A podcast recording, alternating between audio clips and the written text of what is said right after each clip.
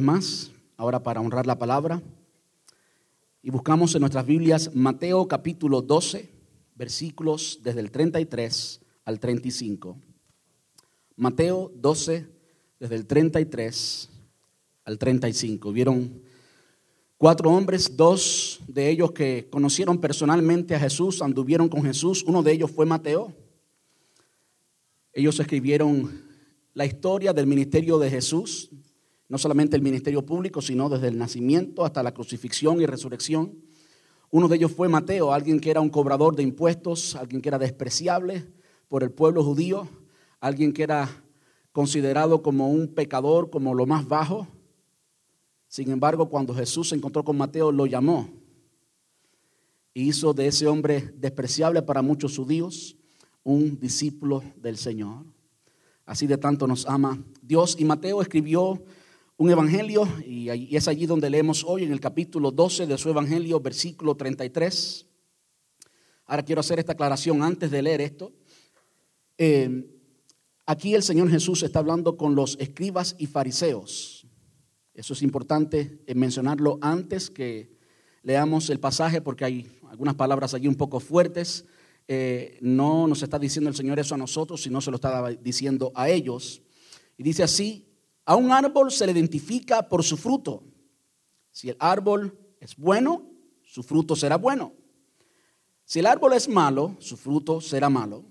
Camarada de víboras, ¿cómo podrían hombres malvados como ustedes hablar de lo, de lo que es bueno y correcto? Pues lo que está en el corazón determina lo que uno dice. Una persona buena produce cosas buenas del tesoro de su buen corazón y una persona mala produce cosas malas del tesoro de su mal corazón. ¿Me ayudan a orar? ¿Oran conmigo? Amante Rey, te damos muchas gracias en esta preciosa tarde, Rey. Gracias por tu presencia. Gracias por, a pesar de los problemas técnicos de sonido y demás, poder ignorar todo eso y enfocarnos, Señor, en ti, que eres quien único merece toda gloria y toda honra y no hay nada, absolutamente nada que sea más grande que tu hermosura, que tu grandeza, que tu poderío, Señor. Tú siempre mereces toda gloria y toda honra. Y en esta tarde, Señor, te hemos podido alabar, te hemos podido glorificar, tocar tu corazón, Señor. Gracias. Muchas gracias por ese gran privilegio. Gracias por el privilegio de ser testigos, Dios, de la presentación de la nueva integrante de la familia Sepúlveda y también nuestra familia espiritual, Dios. Muchas gracias. Ahora, Padre, nos ponemos a oír tu palabra, queremos rogarte, Señor, que tú hables a cada, cada corazón aquí presente. Por favor, háblanos. Entendemos que en tu palabra hay poder, que es por tu palabra que tú hiciste los cielos y la tierra y que el mundo hoy necesita escucharte. Nosotros, la iglesia, necesitamos, Señor, escucharte. Te rogamos, Dios, primero que nos hables y después que nos ayude, Señor, a prepararnos para recibir tu palabra. Quita, Señor, toda distracción, todo obstáculo físico, material, espiritual, emocional, de cualquier índole, Señor. Quítalos para que tu palabra caiga en buen terreno, para que tu palabra allí germine y produzca, Señor, mucho fruto, mucha vida, mucha acción, mucho testimonio para tu gloria y para tu honra. En el dulce nombre de Cristo Jesús pedimos esto y te damos muchas gracias, papá. Amén y amén. Gracias, Señor. Gracias, Rey.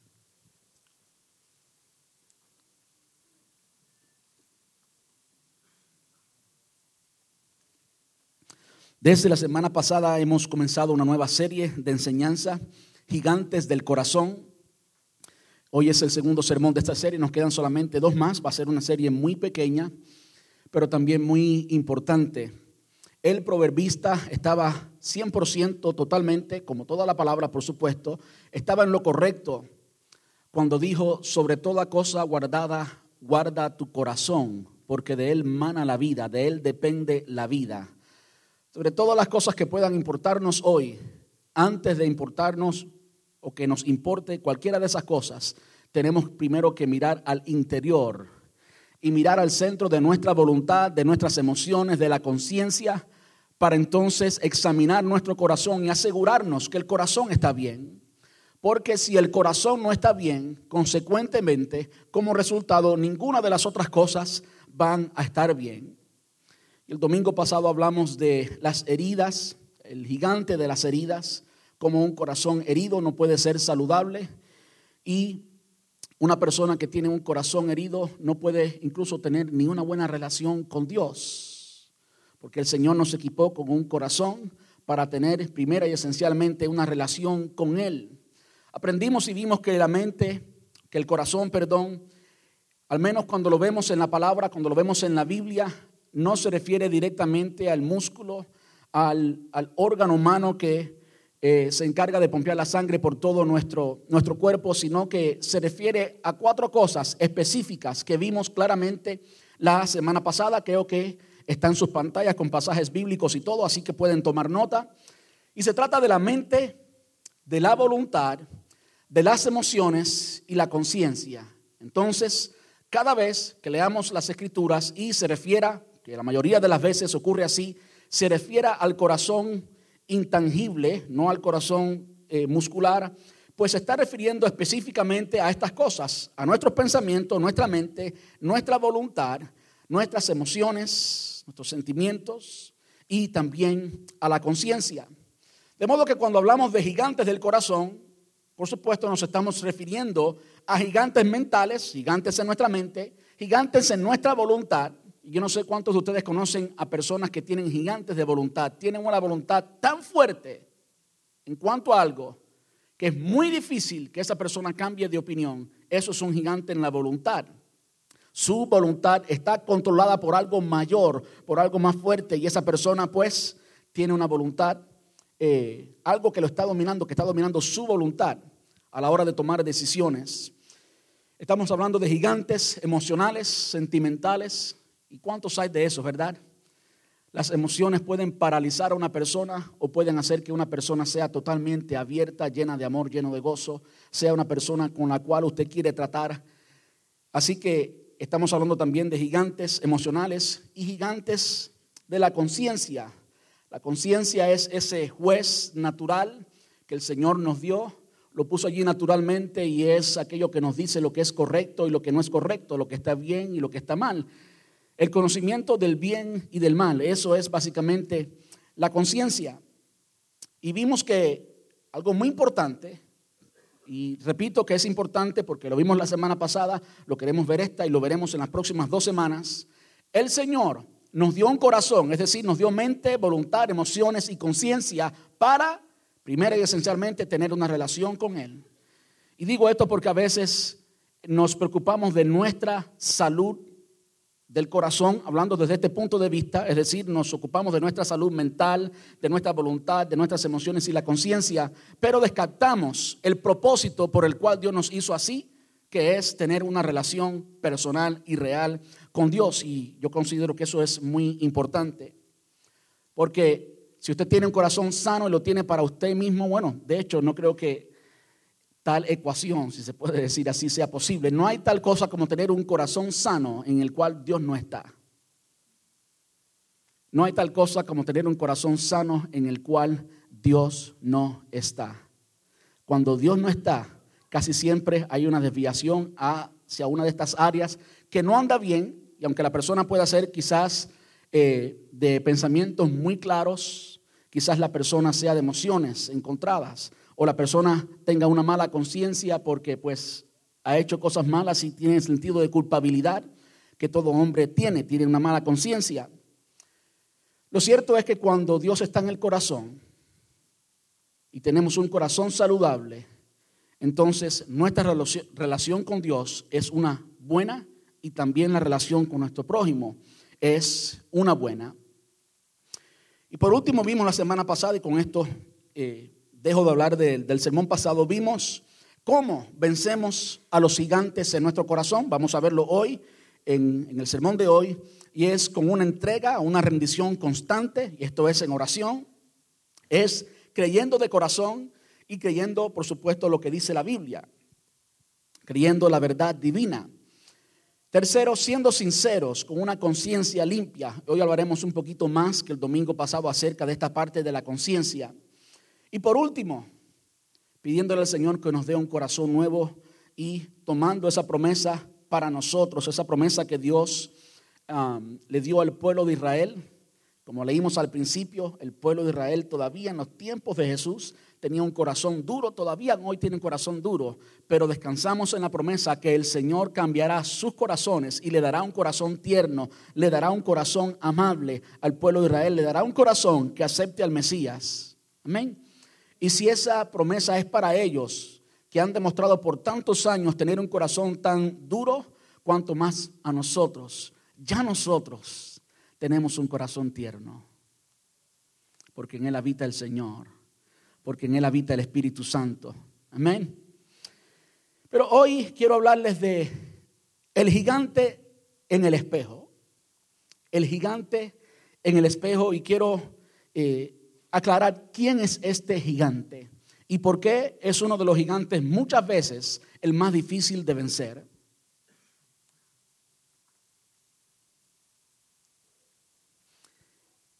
El gigante en el espejo es por supuesto, eres por supuesto tú mismo.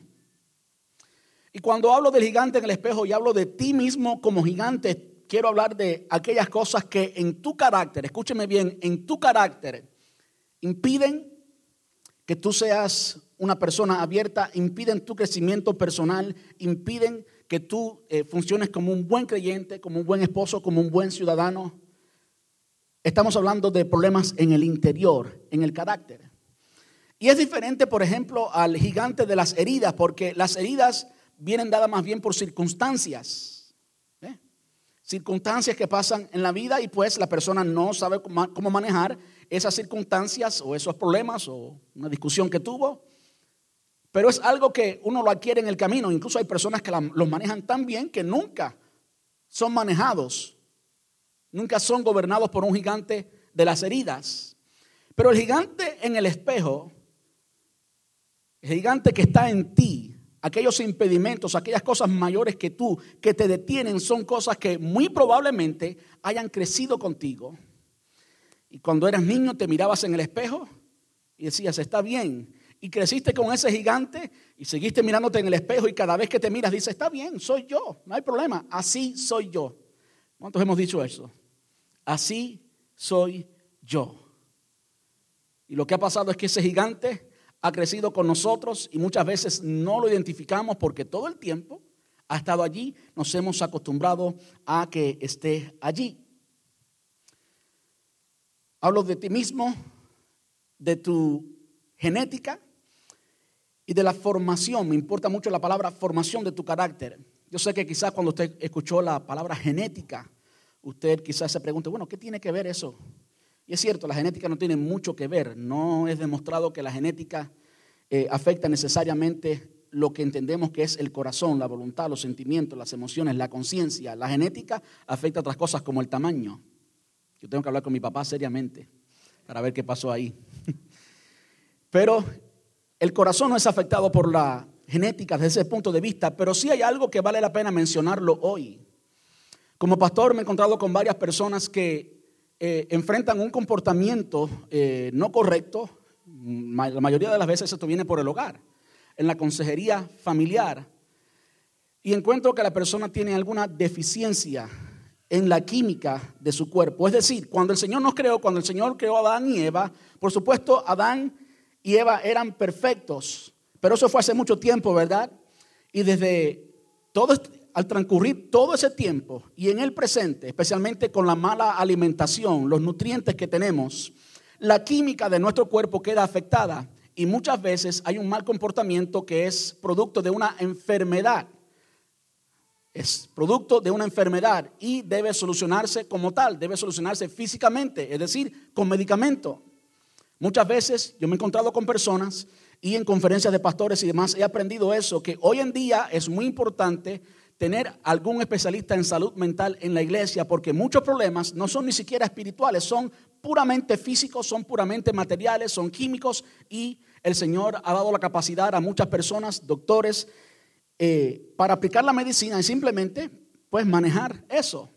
Y yo personalmente soy, eh, estoy en contra de estar todo el tiempo tomando medicamentos. Mi esposa lo conoce, la familia lo conoce. Eh, no quiero volverme jamás adicto a ningún medicamento y trato de evitarlos, pero cuando hay que tomarlos, hay que tomarlos. Como cuando usted tiene una infección y esa infección produce un dolor, ¿eh? por más que usted aguante el dolor, no va a tener sanidad, tiene que tomarse un antibiótico para que entonces, ¿verdad?, haya sanidad de la enfermedad y entonces que el dolor se va, entonces que el síntoma se va. Todo esto para decir que sí hay parte del comportamiento de una persona, y hablo de comportamiento porque el comportamiento está puramente ligado a la voluntad y la conciencia.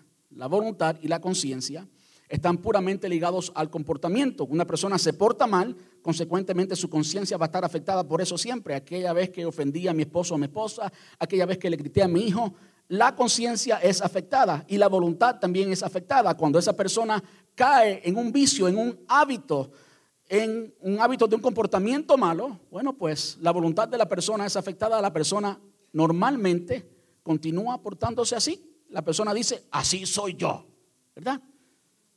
De modo que la voluntad y la conciencia son afectadas y hemos visto que voluntad y conciencia son parte del corazón. Pero eso es todo lo que tenía que decir de genética. Hay otra parte de el gigante que vemos en el espejo, y creo que este también es muy importante y no tiene nada que ver con genética, pero sí tiene que ver con la formación. Con la formación que recibimos en el hogar, con la formación que nos dio la cultura. Eso es importante. A alguien que toda la vida le gritaron, ¿qué va a hacer esa persona? Gritar. Alguien que toda la vida vio golpe, violencia en su familia, ¿qué es lo que naturalmente va a hacer esa persona? Practicar lo mismo, golpe y violencia en su familia. De modo que tenemos que identificar eso como lo que es. Se da cuenta si a alguien se le dijo toda la vida, toda la niñez, tú eres un bruto, tú eres un ignorante, tú no sirves para nada, esa persona va a, a, crecer creyendo que es un bruto, que es un ignorante, que no sirvió para nada y el producto es un producto de algo que hemos formado, que los padres han formado, que la sociedad, porque no solamente los padres han formado en una persona y se forma un gigante que apresa al individuo que apresa a la persona y lo tiene allí, no lo deja tener buenas relaciones conyugales, se divorcia y se divorcia y se divorcia y no encuentra nunca un hombre, un cónyuge eh, correcto y nos preguntamos, ¿dónde está el problema? Bueno, el problema es que esa persona fue formada así y tiene baja autoestima, por lo tanto que le dijeron, de modo que la formación de una persona puede alimentar, puede criar un gigante que va a impedir que esa persona sea feliz, que esa persona cumpla con el propósito divino. Miren, por ejemplo, el ejemplo de los escribas y fariseos. En el pasaje que leímos inicialmente dice, un árbol se le identifica por su fruto. Si el árbol es bueno, su fruto es bueno. Si el árbol es malo, su fruto será malo.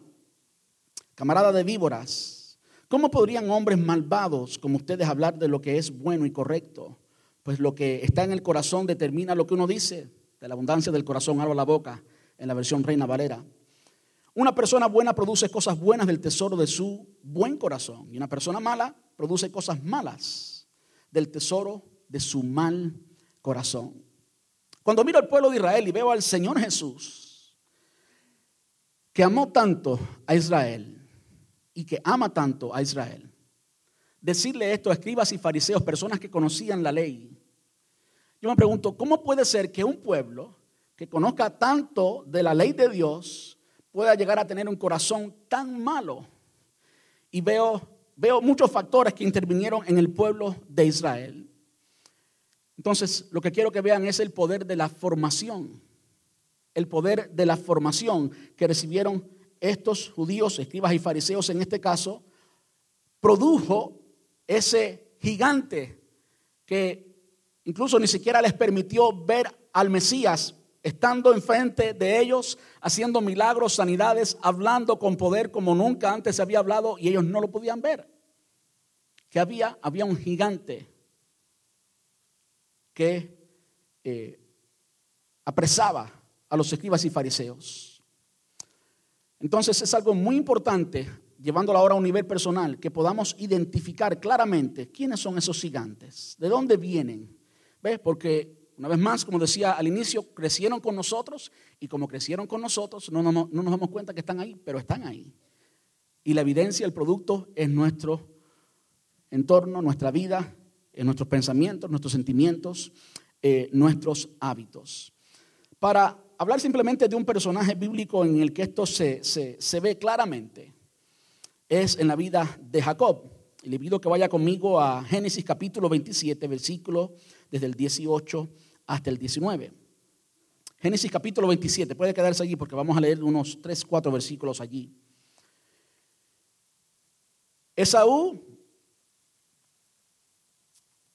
y Jacob eran hijos de Isaac. Usted lee en la palabra que Dios es el Dios de Abraham, de Isaac y de Jacob. Dios le dio una promesa a Abraham.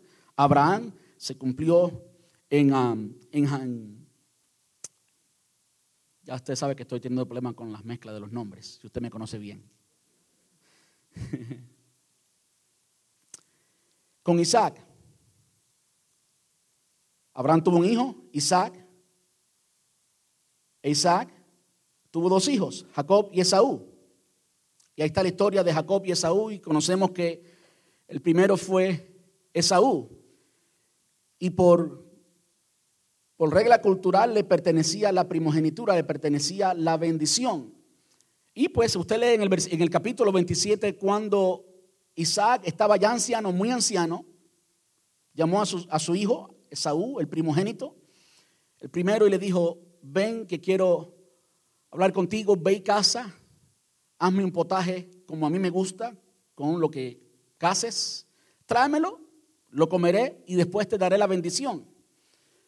Para nosotros en nuestra cultura hoy, no importa de dónde usted es, si es mexicano, puertorriqueño, cubano, dominicano, no importa de dónde es, no es igual. Creo que en Puerto Rico se usa mucho la bendición y demás. Creo que es, parte, ¿verdad? Eh, pero aún así, aún en Puerto Rico, aunque se practique mucho la bendición, no es tan importante, no, no representa lo mismo que para el pueblo judío, especialmente en este momento. La bendición era muy importante. Y usted lee la historia y se va a dar cuenta cómo el otro hermano de Esaú, Jacob, pues básicamente negoció y se hizo pasar por su hermano. Y ahí donde está el meollo del asunto, donde está eh, lo que quiero que veamos hoy. ¿Cómo es que este hombre, Jacob, quiere tomar la bendición de su hermano y lo quiere tanto que se hace pasar por su hermano? Les digo esto para que entiendan más o menos la historia. Yo sé que quizás alguno lo pueda decir mejor que yo, eh, pero hay otros que no, no la conocen para nada y por eso quería decir un poquito del contexto de la historia. El versículo 18, Génesis 27, 18, dice, entonces Jacob llevó la comida a su padre. Padre, dijo, sí, hijo mío, respondió Isaac, ¿quién eres? ¿Esaú o Jacob? Soy Esaú, tu hijo mayor, contestó Jacob. Dice, tal como me pediste, aquí está lo que casé. Ahora levántate y come para que puedas darme tu bendición. Como que vemos claramente ahí como Jacob se presentó como Esaú, porque quería tomar la bendición que originalmente le correspondía a Esaú. De hecho, vemos algo más. Si usted lee la historia y el contexto, va a aprender cómo es que Rebeca, la mamá de ambos, tenía preferencia sobre Jacob. Y como tenía preferencia sobre, eh, sobre Jacob, pues tuvo la voluntad de abiertamente engañar, engañar a su esposo, Isaac, engañar a todo el mundo. El versículo 24, vemos claramente cómo en el versículo 19 dice, soy Esaú, tu hijo mayor, contestó Jacob, estaba mintiendo. En el versículo 24 lo dice de nuevo, ¿de verdad eres mi hijo Esaú? Le preguntó eh, Isaac, le preguntó Isaac, dijo, sí, lo soy, contestó Jacob. De modo que más de una vez él mintió. Cuando usted estudia la vida de Jacob, Jacob es el padre de las doce tribus de Israel, a quien Dios le cambia el nombre después y le pone Israel. Y vamos a ver ahorita por qué. Pero cuando usted estudia la historia, va a notar que la formación que tuvo Jacob de conseguir las cosas a su manera, aunque implique mentir o no, pues afectó su vida. Primero su mamá lo modeló para él, su mamá fue quien básicamente lo motivó a engañar a su padre. Y vemos cómo después este hombre se convierte en un gran negociante, en un negociante que todo era a favor de él. y cómo estaba siempre buscando la bendición que Dios desde el principio quería darle a él, porque Dios tiene una bendición para cada uno. Si usted lee en el capítulo 32, versículo 24, dice, entonces Jacob se quedó solo, y me encanta eso, se quedó solo en el campamento, después de muchas experiencias que reflejan lo que les acabo de decir, ahí estaba Jacob solo en el campamento. Y llegó un hombre y luchó con él hasta el amanecer. Cuando el hombre vio que no ganaría el combate, tocó la cadera de Jacob y la dislocó. Luego el hombre le dijo, déjame ir pues ya amanece. Luchó toda la noche. Déjame ir pues ya amanece. No te dejaré ir a menos que me bendigas, le dijo Jacob. Y usted conoce la canción por ahí. No te dejaré si no me bendices, no te dejaré aunque raye el alba. Bendíceme, bendíceme, bendíceme ahora. Eso en Puerto Rico se canta mucho, ¿verdad? Ahora, ahora, bendíceme ahora, no te dejaré. Y ese tono latino, pues, ¿a quién, a quién se lo pide esa canción? ¿Verdad que sí? pues, así luchó Jacob con el ángel y el ángel le dislocó la cadera. Jacob ¿Cómo te llamas? preguntó el hombre. Jacob, contestó él. Y ese es el punto donde quería llegar. Es decir, en ese encuentro de Jacob con este ángel, porque era un ángel que tenía apariencia de hombre, según lo vemos aquí, el ángel le pregunta una vez más, ¿quién tú eres? Y en esta ocasión, él no se identifica como su hermano Esaú, sino se identifica como Jacob. Y eso permitió que Jacob recibiera la bendición que había de recibir y eso permitió un encuentro con, con, Dios en que Dios le cambia el nombre y entonces Jacob comienza a descubrir el propósito que Dios tenía para él en la gran nación de Israel. Y hay mucho que podemos decir al respecto. Simplemente quería que viéramos cómo en un momento había un patrón de conducta aprendido de la madre que afectó la vida de esta persona hasta un momento en que Dios se encuentra con este hombre llamado Jacob y entonces él se identifica como lo que él es. Eso tiene mucho significado. Eso tiene mucho significado. Simplemente estoy ilustrando cómo es que la formación afecta nuestra vida y es importante que podamos identificar quiénes somos incluyendo quién es el gigante a quien hemos alimentado en toda la niñez, que hemos alimentado en la juventud, que hemos, que hemos alimentado con nuestros pensamientos, que hemos alimentado con nuestros sentimientos, que hemos alimentado con nuestra conducta y ahora nos está gobernando. Es importante que tú identifiques quién es ese gigante. Y lo primero que quiero que veamos en esta tarde, o que aprendamos en esta tarde, es a cómo identificar dónde vive el gigante. Es decir, hemos hablado de lo que es el corazón, ¿dónde exactamente está el gigante que pues nos tiene detenido? ¿En qué área de nuestro corazón? Y esto puede ser en los pensamientos, los pensamientos equivocados durante un tiempo prolongado, ahí crecen gigantes mentales. Pensamientos equivocados, escuche bien, durante un tiempo prolongado. Eso produce gigantes mentales. Y cuando practicamos consistentemente un comportamiento incorrecto, los malos hábitos se convierten en el gigante de la voluntad y la conciencia. Cuando practicamos consistentemente un comportamiento incorrecto, los malos hábitos se convierten en gigantes de la voluntad y la conciencia. Gigantes de la voluntad porque ya lo hacemos naturalmente. Es normal. Es normal para una persona que se crió en un ambiente violento en que había mucha gritería, que grite en su casa. Es normal, la persona pues se dispone a gritar naturalmente, ¿verdad? Así como un cubano se dispone a hablar, no todos somos así, pero la gran mayoría, nuestra cultura es conocida por eso, hablamos más alto, por ejemplo, que los colombianos. Y usted habla con un colombiano y habla tan bajito y tranquilo. Y naturalmente, no todos somos así de nuevo, pero habla con un cubano y siempre parece, parece que estamos gritando. Y yo como que he hecho conciencia de eso y cuando paso por casa de mi familia y están conversando, pues estoy consciente que antes ni siquiera me daba cuenta. Pero ahora, pues por tener tantas relaciones con diferentes culturas, pues nos dimos de cuenta que estamos gritando. y nos divertimos y gritando y todo lo hacemos gritando. Es simplemente como somos. Pero cuando practicamos consistentemente un comportamiento incorrecto, los malos hábitos se convierten en gigantes de la voluntad, lo hacemos voluntariamente, y la conciencia porque ni siquiera nos sentimos mal. Por eso que cuando se casan dos de diferentes culturas, el choque de culturas puede traer problemas. ¿Se da cuenta?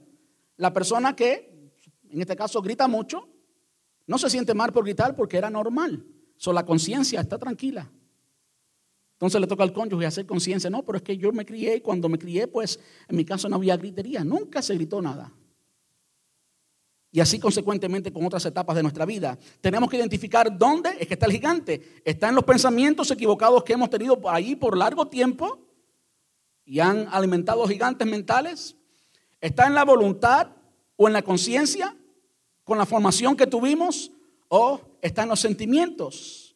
Cuando albergamos sentimientos poco saludables, entonces crecen los gigantes emocionales. ¿Cuántos de esos hay por ahí, verdad? Hay muchos de esos en América y no, no necesitan un medicamento, lo que necesitan es a Cristo. Amén. No necesitan un medicamento, lo que necesitan es a Cristo.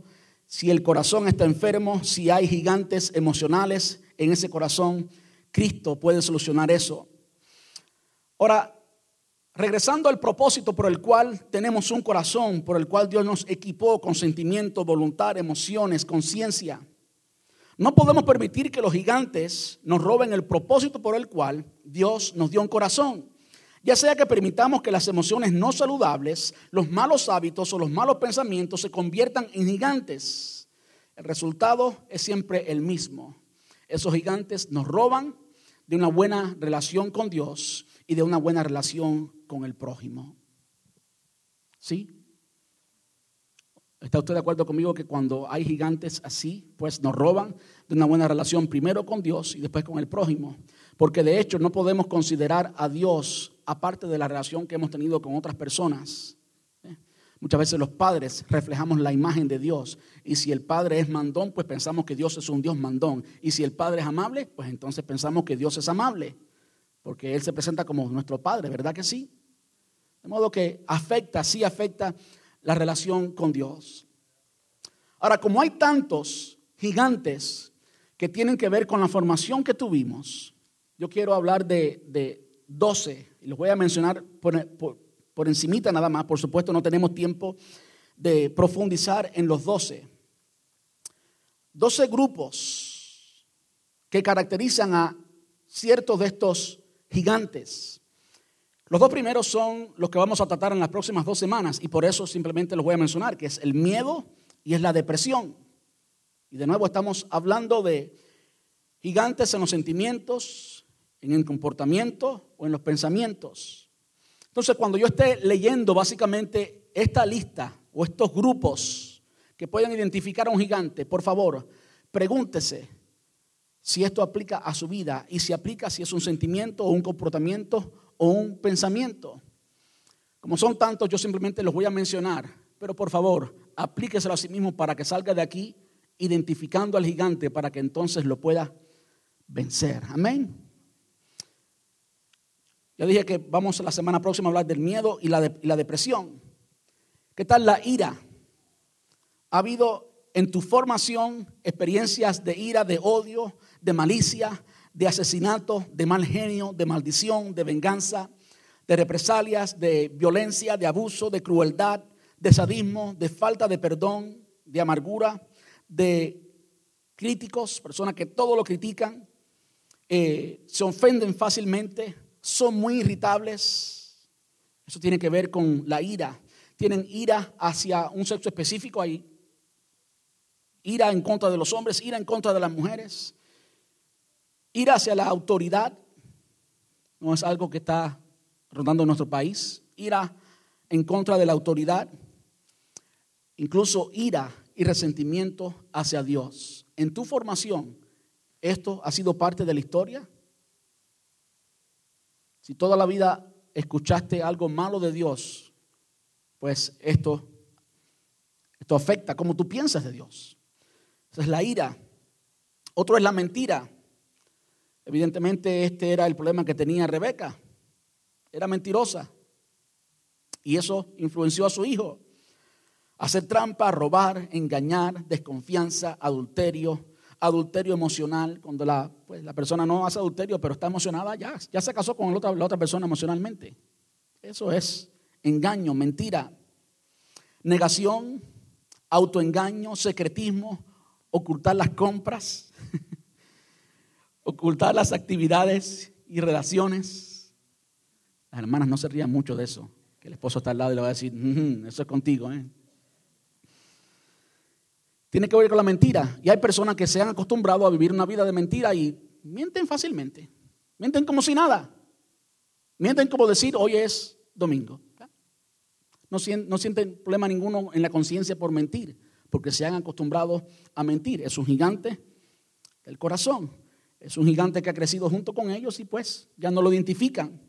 ¿Qué tal con el abandono? La deserción, el divorcio, el rechazo, la negligencia. ¿Ha esto marcado su familia?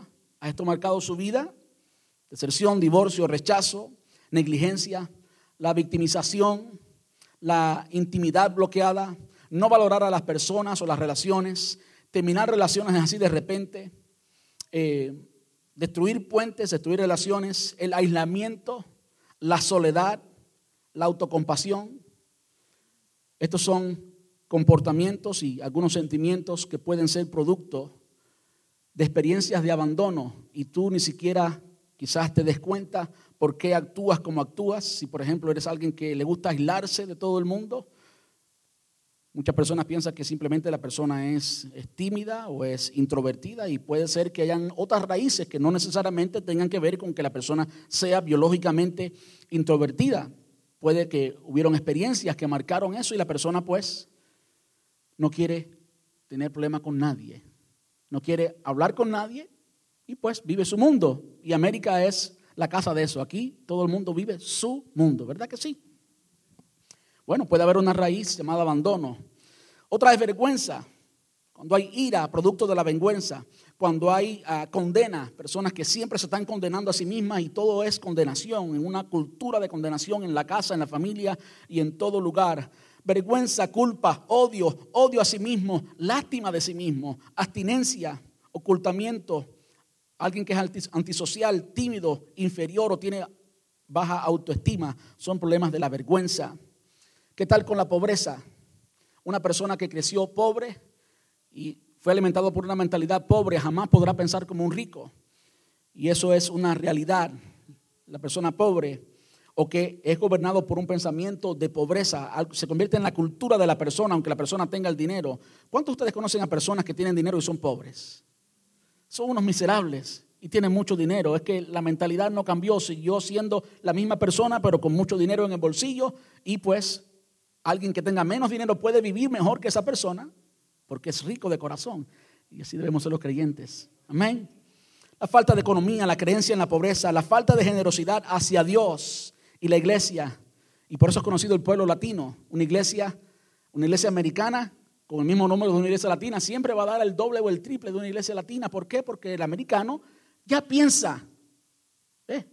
piensa diferente, es naturalmente generoso. Sin embargo, la mayoría de los latinos pues tienen este pensamiento de pobreza y todo es para mí, para mí, para mí. Nunca se abren para darle ni a Dios, ni a la iglesia, ni a nadie. Porque mi dinero es mi dinero. Y yo soy pobre y tengo que cuidar mi dinero. ¿Verdad? Que es el pensamiento que gobierna muchas veces. No me quiten mi dólar, que es el único que tengo. Como si fueran a solucionar algo con el dólar. La envidia, la codicia, las deudas, el mal crédito. Estamos hablando de conductas de pobreza. La deshonestidad, la idolatría por las posesiones y el fracaso económico. ¿Ha marcado eso su vida? ¿Ha sido parte de la formación? ¿Ha sido parte de lo que siempre ha visto? Por favor, pregúntese. La sensualidad, la lujuria, las fantasías sexuales, eh, el codiciar el, el compañero o compañera del prójimo, el flirteo, ni siquiera sabía que esa palabra ocurría, flirteo, flirting. Eh, el, el, sexo prematrimonial, el abuso sexual, la fornicación, el adulterio, el adulterio emocional, de nuevo, sexo demoníaco, pornografía, esclavitud, control eh, en el área sexual, violación e incesto. ¿Ha gobernado eso su familia? ¿Ha sido parte de la formación? Usted tiene que identificarlo como un gigante. Adicciones, por supuesto, el alcohol, el tabaco, las drogas, la comida, el azúcar, el café. oh, oh, está tocando cerca de la casa, ¿verdad? Cuando empecé, ah, no, aquí, aquí nadie es borracho, pero azúcar, café, chocolates, dulces y otros tipos de adicciones que hay. La inestabilidad mental, porque esto también caracteriza a ciertas familias y inevitablemente las personas quedan afectadas por eso. La enfermedad mental, compulsiones, confusión, histeria, paranoia, esquizofrenia, locura, estados de nervio. Oh, es que mi familia todo el mundo es nervioso, por eso yo soy así nervioso. Mi esposa me dice que de mi pueblo hay mucha gente nerviosa. Y digo, bueno.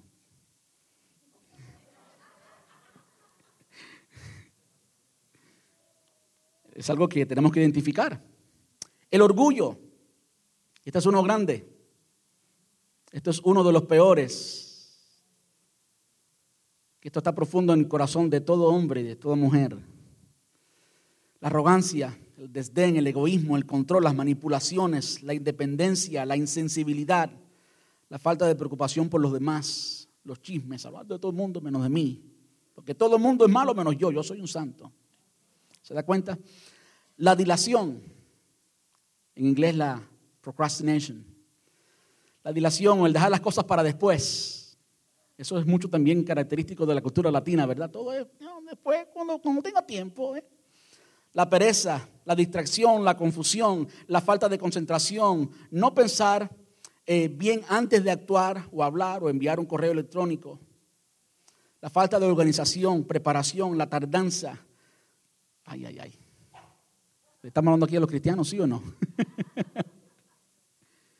Todas estas son cosas que pueden moldear nuestro carácter, quienes llegamos a ser, y ese gigante que ha crecido con nosotros todo este tiempo, y por eso ni siquiera lo identificamos, pero es importante que lo identifiquemos para que entonces podamos vencerlo, para que entonces podamos atacarlo, porque si no lo identificamos en el espejo como un gigante, le vamos a pasar la mano. Está bien, tú, tú naciste así. Es que tu padre te dijo esto. Es que la formación que te dieron fue así. Es que yo soy cubano y grito mucho. No, no. Yo le tiro a mi gente porque son mi gente. Entonces, pues si, si, digo alguna característica de otra cultura, pues puede ser diferente. Pero como es mi gente, me ama. Y al final nos gritamos y todo bien. No, no hay problema con eso. ¿Verdad que sí, mi gente? Ahora, ¿cómo vencemos? ¿Cómo vencemos el gigante en el espejo? Ahora que usted lo ha identificado, y por eso les pedí al principio que usted por favor lo identifique, porque cada uno es diferente, cada uno ha tenido una formación diferente y consecuentemente el gigante que hemos alimentado todo el tiempo es un gigante diferente. Ahora que lo hemos identificado, vayamos a 2 Corintios, capítulo 10, versículos desde el 3 al 5. 2 Corintios 10, versículos desde el 3 al 5 dice, somos humanos, pero no luchamos, no luchamos como lo que hacen como lo hacen los humanos. Usamos las armas poderosas de Dios, no las del mundo, para derribar las fortalezas del razonamiento humano y para destruir argumentos falsos. ¿Usted escuchó bien eso o leyó bien eso? Para derribar las fortalezas del razonamiento, eso es el corazón humano, y para destruir argumentos, mente falsos, eso es también el corazón. Destruimos todo obstáculo de arrogancia que impide que la gente conozca a Dios. Capturamos los pensamientos rebeldes y enseñamos a las personas a obedecer a Cristo. Esto era el apóstol Pablo defendiéndose de algunos criterios errados que tenían los cristianos en Corinto en contra de él. Y entonces él dice, así es como se milita el Evangelio, así es como se vence los gigantes del corazón. De modo que vamos a aplicar rápidamente, vamos a aplicar rápidamente lo que hemos aprendido en cómo vencemos los gigantes del corazón. Y vimos primero que es con una entrega, una rendición constante, esto es en oración, trayéndolo, después que lo identificamos, ahora traerlo a los pies del Señor. Y repito lo que dije la semana pasada, un gigante si usted no hace nada va a seguir creciendo. Tenemos que primero identificarlo y después aplicarle esta fórmula. Yo sé que hay personas que odian las fórmulas, pero yo amo las fórmulas porque muchas me dan buenos resultados. Mientras que sea una fórmula divina, está bien. Si es una fórmula de un altanero por ahí que se creyó más sabio que Dios y la quinta persona de la Trinidad, pues entonces es un problema. Pero si la fórmula es la divina, pues entonces yo quiero tomar esa medicina. Amén. Una entrega, una rendición constante en oración, creyendo de corazón, aceptando la verdad divina. Tres, siendo sinceros y con la conciencia limpia. Y cuarto, pidiendo a Dios que renueve nuestro corazón. ¿Cómo usted puede practicar esto? ¿Cómo usted puede vencer a los gigantes, sea cual sea el gigante que usted tenga en su corazón, el gigante que le ha detenido y que no, no permite que usted sea feliz y que viva en el centro del propósito de Dios para su vida? ¿Cómo usted puede hacerlo? Bueno, yo hoy hice algo que nunca he hecho predicando. Algo que nunca he hecho predicando y quizás alguno me critique. No quiero que nadie, por favor, diga que yo estoy enseñando a las personas a rezar o a repetir una oración. Pero yo quiero que usted pues mire la oración que está en sus pantallas, si es posible la escriba, para que entonces llene los espacios en blanco y usted pueda practicar, aplicar todo esto a su vida. Esto es simplemente parte de una oración, no es... Cuando usted se presenta al Señor le dice, Señor, hay algo que ha impedido que yo tenga una mejor relación contigo y con otros. Gigantes que han crecido por pensamientos de entonces sea específico. Por pensamientos de, ponga el pensamiento erróneo que ha estado en su mente por mucho tiempo y que no produce la vida que a Dios le agrada, no produce la libertad de los hijos de Dios. Pensamientos que han estado en mi mente por mucho tiempo o prácticas consistentes de este comportamiento incorrecto. Y por favor, nómbrelo. Nómbrelo sea cual sea el comportamiento. Tiene que nombrarlo, tiene que identificarlo. O por sentimientos poco saludables. ¿Cómo? Entonces usted escribe ese eh, pensamiento poco saludable, sea específico para que entonces pueda decir, el problema está aquí. El problema está aquí. Pensamientos que ha albergado en mi corazón. Después que usted presenta eso al Señor claramente así, hoy me rindo ante ti y los entrego en tus manos. Entréguelos. Arráncalos de mí, no los quiero. Dígale al Señor así. Arráncalos de mí, no los quiero. Usted sabe, hay algo poderoso cuando usted comienza a decir. De repente las cosas se vuelven claras para ti mismo. ¿Verdad que sí? Cuando usted menciona una palabra, eso tiene poder y no Usted sabe que aquí se predica sana doctrina, no estoy hablando de la superfe, la declaración, yo decreto y todo ese arroz con mango. No, no, no, no. Estoy hablando de que hay cosas que tú tienes que decirlas para que entonces se hagan sólidas en tu vida.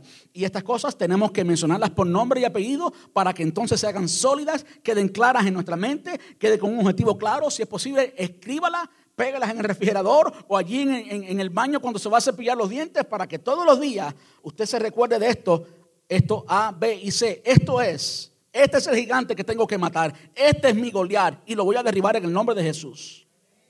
Entonces lo presenta el Señor y después que lo presenta y dice que usted no lo quiere, en oración a Dios, y esto tiene también un valor espiritual. Tiene un valor espiritual, ¿saben por qué? Porque el enemigo le encanta verte envuelto en comportamientos, en pensamientos, que es el campo de batalla del enemigo, ¿verdad? Y en emociones contrarias a la palabra de Dios. Y si tú no mencionas esas palabras, el enemigo no es omnisciente como es Dios. El enemigo no conoce lo que hay en tu corazón, pero sí ve. Las huestes espirituales, el mundo espiritual que es real, ve y ve y escucha. De modo que si toda tu vida tú estás en tu comportamiento y en tu habla afirmando pensamientos que no vienen de Dios, comportamientos que no vienen de Dios, sentimientos que no vienen de Dios, el enemigo está feliz. Pero cuando él está allí y te está escuchando orar, porque el enemigo te escucha orar. Y no, tú no tienes que hablar con el enemigo, tú hablas con Dios. Pero cuando Él ve que tú estás identificando claramente el plan de Él y todo lo que ha hecho en tu familia y toda la formación que has tenido, que tú de repente has identificado claramente cuál es tu gigante y que ahora lo entregas y que ahora no lo quieres para ti y que se lo entregas al Señor. Ay, ay, ay, ahí comienza el enemigo a temblar. ¿Se da cuenta?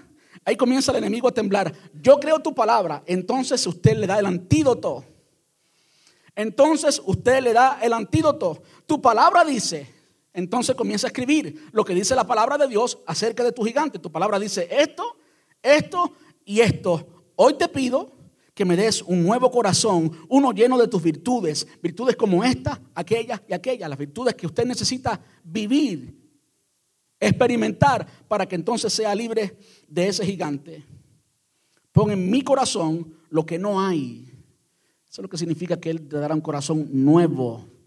No existía antes. El Señor puede dar corazón nuevo. Algo que no existía, Él lo puede poner allí porque Él es Dios Todopoderoso. Amén. Pon en mí un corazón nuevo por el poder de tu Espíritu Santo. Y de nuevo, esto no es un rezo, por favor, no se ponga a leer esto todos los días, pero hágalo parte de su vida. Esto le va a ayudar a que usted lo identifique claramente y lo practique. ¿Cómo usted le entrega todo esto al Señor? Cuando practicamos esta sinceridad, esta confesión, es la palabra bíblica. Cuando le confesamos al Señor todo esto y lo confesamos también entre los hermanos, eh, creyendo su palabra, creyendo lo que su palabra dice, acerca del pensamiento, del sentimiento, del comportamiento que era tu gigante, entonces eso producirá que comiences a cambiarlo, a reemplazarlo por los pensamientos, por los sentimientos y por los comportamientos sanos, los comportamientos, los pensamientos y los sentimientos de Dios. Tú sabes que Dios tiene corazón, ¿verdad? Es por eso que podemos referirnos a las personas de la Trinidad como eso, porque tienen pensamientos, voluntad, emociones, ¿verdad que sí? Cuando esto sea un hábito en tu vida, cuando sea un hábito en tu vida, tú estás haciendo esto, tú lo estás reemplazando por los pensamientos, comportamientos y sentimientos de Dios, y tú practicas eso, y eso se convierte en un hábito, entonces tu conciencia va a estar limpia. Entonces vas a experimentar la libertad de esos gigantes. Entonces vas a ver que en hecho has derribado a esos gigantes. Cuando se cometen un hábito. Y entonces después, tú vives tu vida normal, sin gigantes, libre, como el Señor quiere que cada uno de nosotros viva. Amén. Quiero terminar con tres pasajes que hablan acerca específicamente de todo lo que hemos visto en esta tarde y con esto terminamos. Y el primero se encuentra en Romanos capítulo 12. El, el miércoles, mientras estaba en mi casa, en el grupo familiar, eh, uno de los hermanos pues eh, trajo este pasaje y dijo, pues le diste en la cabeza al clavo, porque es exactamente lo que debemos hacer. Dice, y yo estoy leyendo la nueva traducción viviente, Romanos capítulo 12, versículos 1 y 2, dice, por lo tanto, como conclusión, amados hermanos, les ruego que entreguen su cuerpo a Dios por todo lo que Él ha hecho a favor de ustedes que sean un sacrificio vivo y santo, la clase de sacrificio que Él le agrada. Esa es la verdadera forma de adorarlo. No imiten las conductas ni las costumbres de este mundo, más bien dejen que Dios los transforme en personas nuevas al cambiarle la mente, la manera de pensar, perdón, al cambiarle la manera de pensar. Entonces aprenderán a conocer la voluntad de Dios para ustedes, la cual es buena, agradable y perfecta. Y me costó trabajo leerlo en la, traducción viviente porque me lo sé de memoria en la otra versión. Presentar vuestros cuerpos en sacrificio vivo, puro, santo, agradable a Dios, que es vuestro culto racional.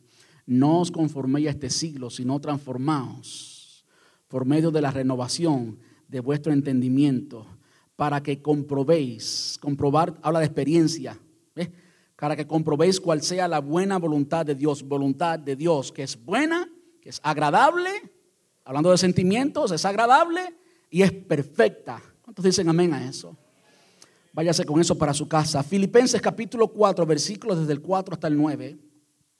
Dice, estén siempre llenos de alegría en el Señor. Estén siempre llenos de alegría. Hablando de emociones de Dios, la alegría es una emoción de Dios. Dios quiere que seamos un pueblo alegre, no un pueblo con la cara larga, criticando a todo el mundo, hablando mal de todo el mundo. No, no, no, eso es del diablo. El pueblo de Dios es un pueblo alegre. Amén. Estén siempre llenos de alegría en el Señor. Les repito, alégrense. Que todo el mundo vea que son considerados en todo lo que hacen. Recuerden que el Señor vuelve pronto. Eso, eso es una razón de alegría. Aquí pasaremos aflicción, vamos a gozarnos porque Él viene pronto. Es lo que está diciendo. No se preocupen por nada. En cambio, oren por todo. Todo lo presentan en oración al Señor. Díganle a Dios lo que necesitan y denle gracias por todo lo que Él ha hecho. Así experimentarán, escuche bien, así experimentarán la paz de Dios que supera todo lo que podemos entender.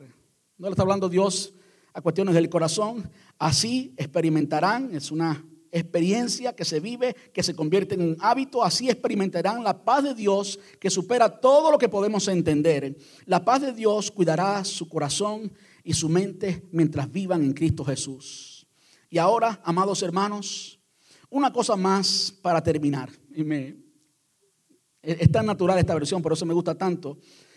Y ahora, amados hermanos, una cosa más para terminar. Concéntrense en todo lo que es verdadero, todo lo honorable, todo lo justo, todo lo puro, todo lo bello y todo lo admirable. Piensen en cosas excelentes, hablando del pensamiento. Piensen en cosas excelentes y dignas de alabanza. No dejen de poner en práctica todo lo que aprendieron y recibieron de mí, todo lo que oyeron de mí, de mis labios y, y vieron que hice. Entonces el Dios de paz estará con ustedes. Por último, Hebreos 13, sé que el tiempo ha pasado y no quiero ser imprudente. Hebreos capítulo 13, versículos del 5 hasta el 6. Dices, sean vuestras costumbres sin avaricia, contentos con lo que tenéis ahora, porque Él dijo, no te desampararé ni te dejaré. De manera que podemos decir confiadamente, el Señor es mi ayudador, no temeré no temeré lo que me puede hacer el hombre o el humano. Algo que con esto quiero terminar y pueden, pueden ponerse en pie. Cuando miré este pasaje, este último pasaje, lo uní con todo lo otro. Por ejemplo, Romanos capítulo 12, no os conforméis a este siglo. No seas como la gente Usted no se da cuenta, pero la cultura, la sociedad está formando tus pensamientos. Y cuando esos pensamientos llegan al corazón y se hacen parte de la voluntad, usted comienza a practicarlos. Y cuando usted comienza a practicarlos, entonces se hacen parte de su vida regular y terminan siendo parte de su carácter. Ustedes saben que la cultura de América no es la cultura del reino. La cultura de América no es la cultura del reino. Hay un gigante que tenemos que derribar en América. Y es el gigante que todo tiene que ser guiado, tiene que ser dominado por las finanzas, por el dinero. Tengo que tener tanto trabajo porque tengo que tener esto, aquello y aquello. Yo quiero decirle, el Señor quiere derribar a ese gigante. Y el enemigo nos ha mentido y nos ha dicho que vivir con ese gigante es bueno. Pero eso es mentira del mismo infierno. Vivir en la libertad de los hijos de Dios es mejor. Vivir en la libertad de los hijos de Dios es mejor. Amén. Vivir sin ningún gigante es mejor. En este país se vive cansado porque trabajamos demasiado. Y el poquito tiempo que tenemos, queremos relajarnos e irnos para que eso nos ayude a compensar por el tiempo perdido y por el estrés que manejamos. Esa es la vida en América, ¿sí o no? Yo quiero decirle algo. Solamente hay alguien que puede gobernar los gigantes del corazón y es Dios. Dios, Dios está celoso. Escúcheme bien, por favor. Dios está celoso de que en el pueblo de Dios vivamos igual, guiados por la finanza, dejando que el dinero mande en todo momento y no tenemos tiempo nunca para Dios. Dios está celoso y Él demanda que Él sea el Rey y Señor de nuestro corazón. A Dios no le agrada cuando el pueblo de Dios tenemos 25 trabajos por ser exagerados, 25 trabajos por porque queremos tener cosas que ni siquiera necesitamos.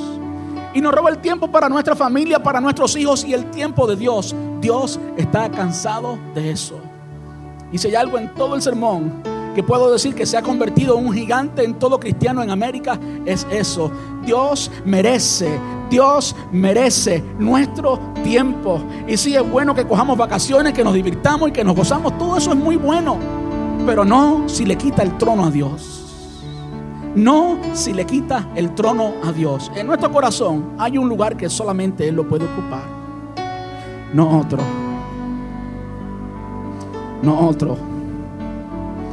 Confiemos por favor en aquel que dijo, pedid y se os dará. Buscad y hallaréis. Porque todo aquel que pide recibe y el que busca halla y el que llama se le abre. Él dijo, mirad las aves del cielo que no trabajan, pero el Señor las alimenta. Y mirad los lirios del campo que no trabajan, pero Dios los viste y ni un Salomón, ni a un Salomón con toda su gloria se vistió como uno de ellos. Él es el Dios que tiene cuidado de su pueblo y Él puede hacer que tu hora de trabajo sea más productiva que tus 40 horas de esclavitud al Dios dinero. Él es el Dios que bendice. No sigamos al otro gigante porque quiere ocupar nuestro corazón. Ayúdame a orar. Amante Rey, te damos muchas gracias en esta tarde.